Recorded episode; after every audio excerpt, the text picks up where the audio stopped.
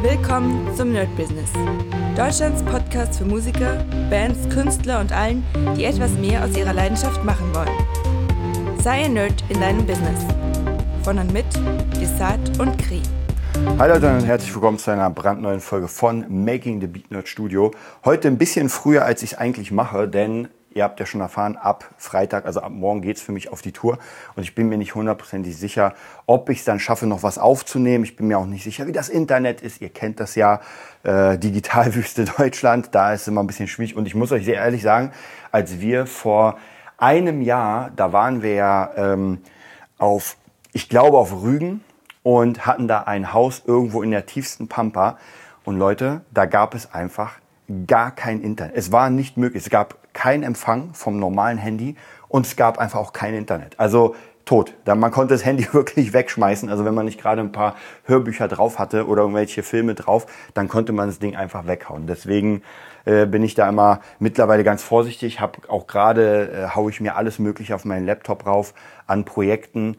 Ich habe zwar alles in der Dropbox, aber die Dropbox bringt einem natürlich absolut gar nichts, wenn man nicht online sein kann. Also da muss man schon sagen, die Technologie ist schön, ist gut, aber wenn es kein Online gibt, dann geht gar nichts. Und ja, ihr könnt euch ja, glaube ich, noch erinnern, vor einem Jahr hatten wir ja schon die Ostsee-Tour in einer kleinen Version. Da war ja noch diese ganzen Corona-Lockdowns, da war so ein kleines Zeitfenster dazwischen.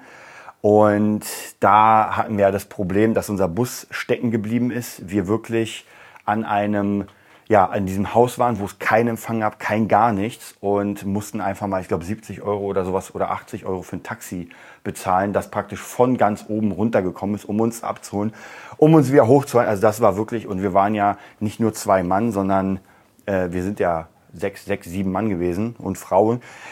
Also das war wirklich Wahnsinn. Ja, ich hoffe, jetzt haben wir einen neuen Bus mit einem neuen Hänger. Also jetzt dürfte eigentlich gar nichts passieren, außer die Natur äh, macht da noch, macht nicht mit. Wir sind auf jeden Fall sehr gespannt. Ja, ansonsten, was gibt es in der, in der Studio-Welt äh, Neues? Eigentlich, wie ich erzählt habe, es sieht alles ganz gut aus. Wir haben immer wieder ein paar neue, ein paar neue ja, äh, Kunden am Start, sind gerade jetzt dabei, also jetzt auf der Tour werde ich die Seite fertig machen für unsere Hörbuch-Session.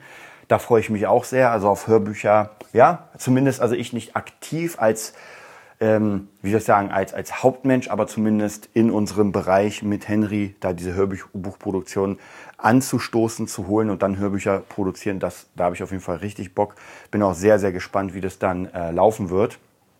Das werde ich jetzt auf der Tour machen. Hängt natürlich auch ganz, ganz, ganz krass davon ab, äh, wie das jetzt alles wird. Also wie, wie ist das Hotelzimmer, ja, wie ist das alles mit dem Internet und und und. Ich habe mir auf jeden Fall alles mitgenommen. Ich habe mir die Steven State Kopfhörer mitgenommen. Das heißt, äh, da bin ich auch sehr, sehr gespannt, werde euch auch so eine kleine Bewertung machen, wie es ist, mit denen ähm, ja, on Tour zu mischen, weil das könnte ja wirklich ein großer Game Changer sein, gerade wenn es darum geht, man ist jetzt irgendwo unterwegs, hat jetzt ein paar Jobs, will was mischen, aber man hat halt keine Möglichkeit, ähm, mit seinen Studiomonitorboxen abzuhören. Wobei das bei mir eh vollkommen irrelevant ist, weil mein Zimmer hier ist einfach nicht eingemessen, zumindest also keine Bassfallen und so weiter. Also es ist kein optimales Zimmer zum äh, Mixen. Ich habe zwar überdicke Studio-Monitore, sieht auch schön aus, aber ist jetzt natürlich kein, kein Studio. Deswegen mische ich sowieso sehr viel mit den äh, Steven Slate Kopfhörern. Und die letzten Mixe, muss ich euch auch ehrlich sagen, werden immer besser. Also ich habe mich wirklich die letzten paar Wochen und jetzt die letzte Woche auch extrem wieder ans Mischen gesetzt. Und jetzt macht tatsächlich für mich Sinn, diese ganzen, ich nenne es mal Misch-Communities. Ich war ja immer eigentlich in den meisten Communities für Songwriting, weil ich einfach mehr in die Produktion will oder wollte. Aber ich merke doch gerade ähm, schon seit einer Weile, ja, Produktion ist schon schön, wenn man eine gute Produktion hat, aber wenn man nicht mischen kann, müsste man es an jemanden abgeben. Und gerade wenn man äh, Beats verkaufen will oder komplette Produktion machen will, dann ja, man muss mischen können. Ja, und am Ende ist auch die Frage, heutzutage macht es nicht mehr Sinn in diesem digitalen Zeitalter und in digitaler elektronischer Musik schon so eine Art Rough Mix zu machen, damit das alles schon mal ein bisschen geiler klingt. Ja, und dann muss man sowieso mischen lernen, vielleicht nicht auf der höchsten Perfektion, aber zumindest so, dass sich dann der Kunde das anhört oder man sich selbst das anhört und ein Gefühl bekommt, okay, da geht das hin, das kickt schön, das kickt breit, das macht einfach Spaß. Also, große Frage ähm, und für mich beantwortet ist es, dass ich jetzt immer mehr mich ins Mischen rübergehe, trotzdem noch sehr viel schreibe, das ist eh klar, also praktisch der, der bei mir fängt das Ganze immer in der Produktion an, in den Ideensammlungen. Der Song wird fertig gemacht, währenddessen wird so ein bisschen rough gemischt. Und dann geht das Ganze, wenn die Produktion fertig ist, wo ich sage, okay, jetzt brauche ich nichts mehr, dann gehe ich in den Mischmodus sozusagen rüber und danach natürlich das Mastering. Wobei hier, wenn es möglich ist, dann ähm, wird das Mastering auf jeden Fall von mir outgesourced.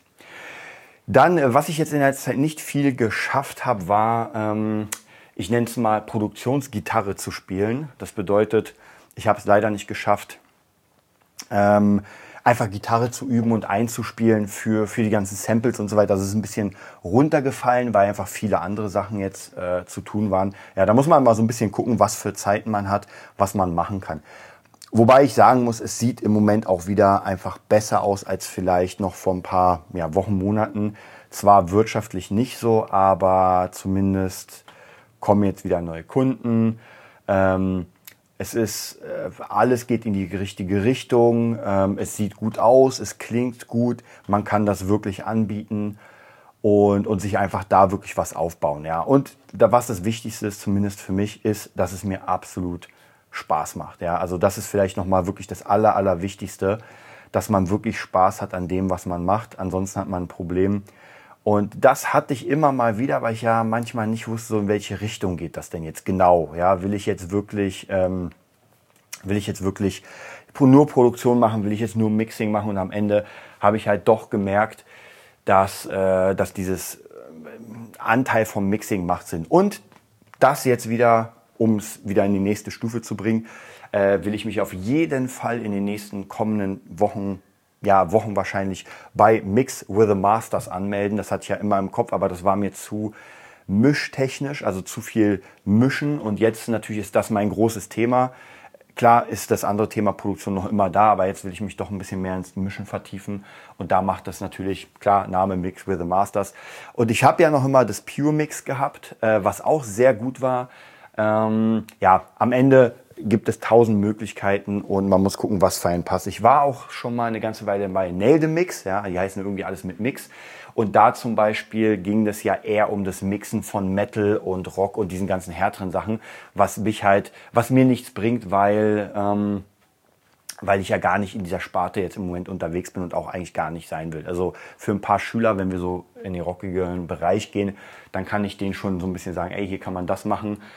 Äh, und das reicht auch erstmal für die aus, aber so wirklich Professional Metal und Rockmixing, das ist äh, einfach nicht meine Welt. Also da bin ich doch eher in Richtung EDM, Hip-Hop und alles, was irgendwie in die elektronische Pop-Richtung geht. Darauf habe ich richtig Bock, lasse mich auch sehr inspirieren und das macht mir auch sehr, sehr viel Spaß.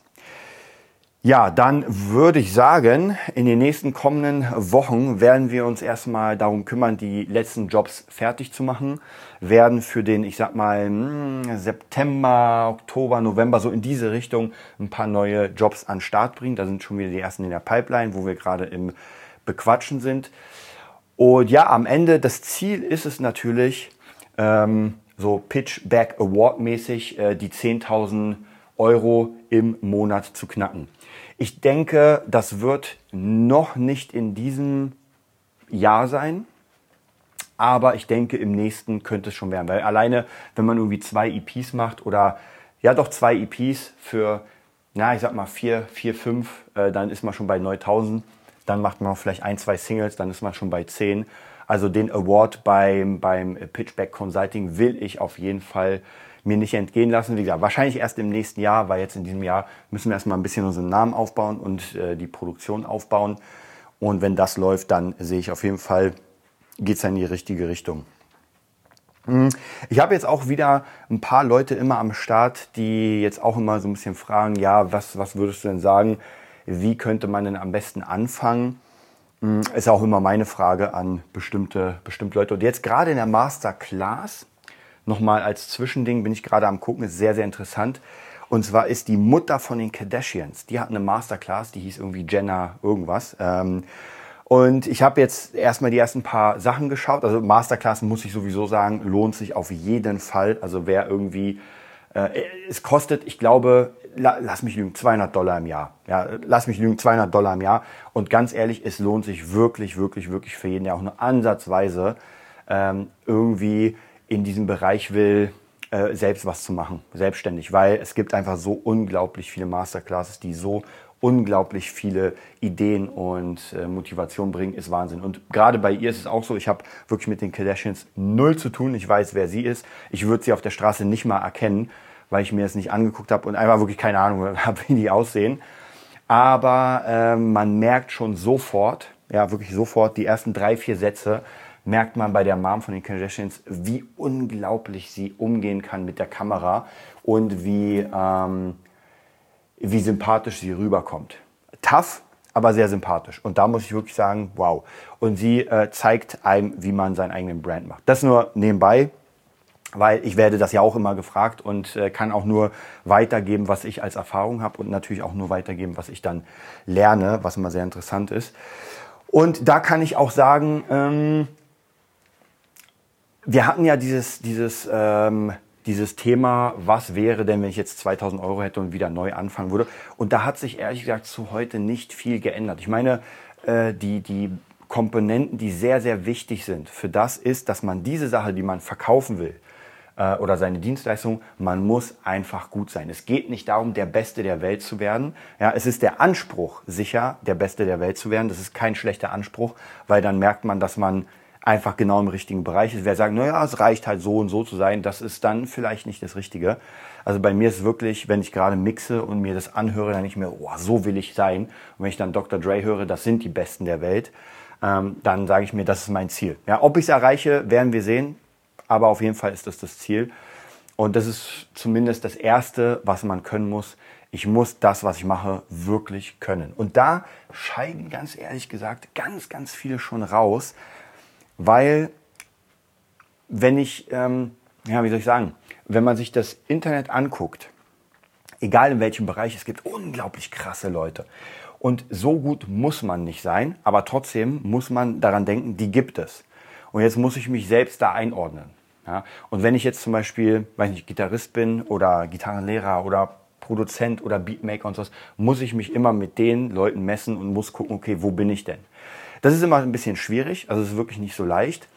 Und man muss zumindest seinen Bereich, ich sag mal, beherrschen. Ja, also man, wenn man was rausbringt, sollte das zumindest so sein, dass man sagt, ja, das, das klingt, äh, es klingt okay. Ja, also es darf halt nicht so sein, das ist immer schwierig zu sagen, es darf halt nicht so sein, dass man sagt, oh, das kannst du nicht verkaufen. Ja, und das ist so eine ganz, ganz äh, dünne Grenze, wo es anfängt, dass man sagt, nee, das ist noch nicht bereit zum Verkauf und man sagt, ja, das kannst du schon jemandem anbieten. Und wie gesagt, wenn man irgendwie für Leute produziert oder mischt, muss das jetzt nicht alles nach Dr. Dre oder nach Eminem oder nach Dua Lipa klingen. Ja, da, dafür, dann sind wir in einer anderen Liga auch vom Bezahlen. Ja, wer, sag ich mal, 500 Euro für einen Song zahlt, der kann natürlich nicht erwarten, dass er am Ende ein Dua Lipa bekommt. Ja? Weil ansonsten würde er keine 500 zahlen, sondern einfach mal 5000. Ähm, das muss man sich auch noch gewahr sein, aber man arbeitet ja dann für einen kleineren Preis und es bringt ja auch nichts, muss man auch sagen. Es bringt nichts, wenn man unbekannt ist und den krassesten, gemixtesten Song hat, denn es fehlt die andere Komponente und zwar die Bekanntheit. Ja? Und ohne Bekanntheit kommt unser Song und geht wieder. Und ich habe mir letztens äh, mit einem Schüler zu dem Thema meine Band angeguckt, die vor, keine Ahnung, ist schon ewig her, mit denen haben wir mal ein paar Gigs gespielt. Und die hat damals, äh, war sogar wirklich vom Sound her top.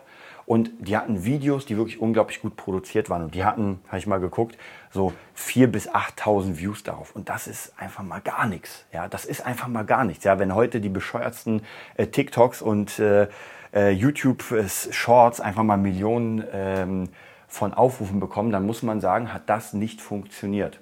Ja, und da gibt es halt tausend, möglich, tausend Möglichkeiten. Also ich sage mal, ihre Musik, die kam aus dem Metal- und Emo-Core, war einfach nicht, ähm, zumindest für Deutschland, einfach so nischig, dass da einfach äh, ja, nichts kam. Es gibt vielleicht in dem Bereich für mich persönlich eine einzige Band aus Deutschland, das ist Eskimo Callboy.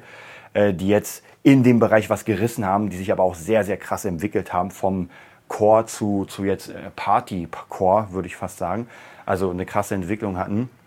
Und das muss man auch immer bedenken. Da werden wir uns auch noch mal in den nächsten paar Sessions darüber unterhalten, so für wen mache ich eigentlich Musik? Mache ich diese Musik für mich selbst, weil ich sie cool finde? Oder habe ich ein bestimmtes Ziel und sage, ey, das mache ich jetzt für Leute, die auch so fühlen wie ich und die will ich abholen. Und dann muss man halt ganz anders an die Sache rangehen, als zu sagen, nee, das gefällt mir halt. Ja, es gefällt keinem anderen, nur Mama, Papa und ein paar Freunden, aber ansonsten keinem.